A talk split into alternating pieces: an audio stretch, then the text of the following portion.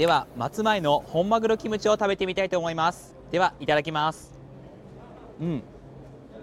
意外と噛み応えがあってでもまろやかでとても美味しいです。津軽海峡の本マグロを使ったキムチ。普段なかなか目にしない商品です。会場となった札幌市内のホテルではおよそ60の企業が出品した道内各地の特産品がスーパーの担当者らに売り込まれましたラウスの昆布や塩を使った知床鶏の唐揚げやラウス昆布を縁起の良い感じやセンスにカットした商品があり昆布は大きさが数センチで乾燥させることで長期保存も可能です。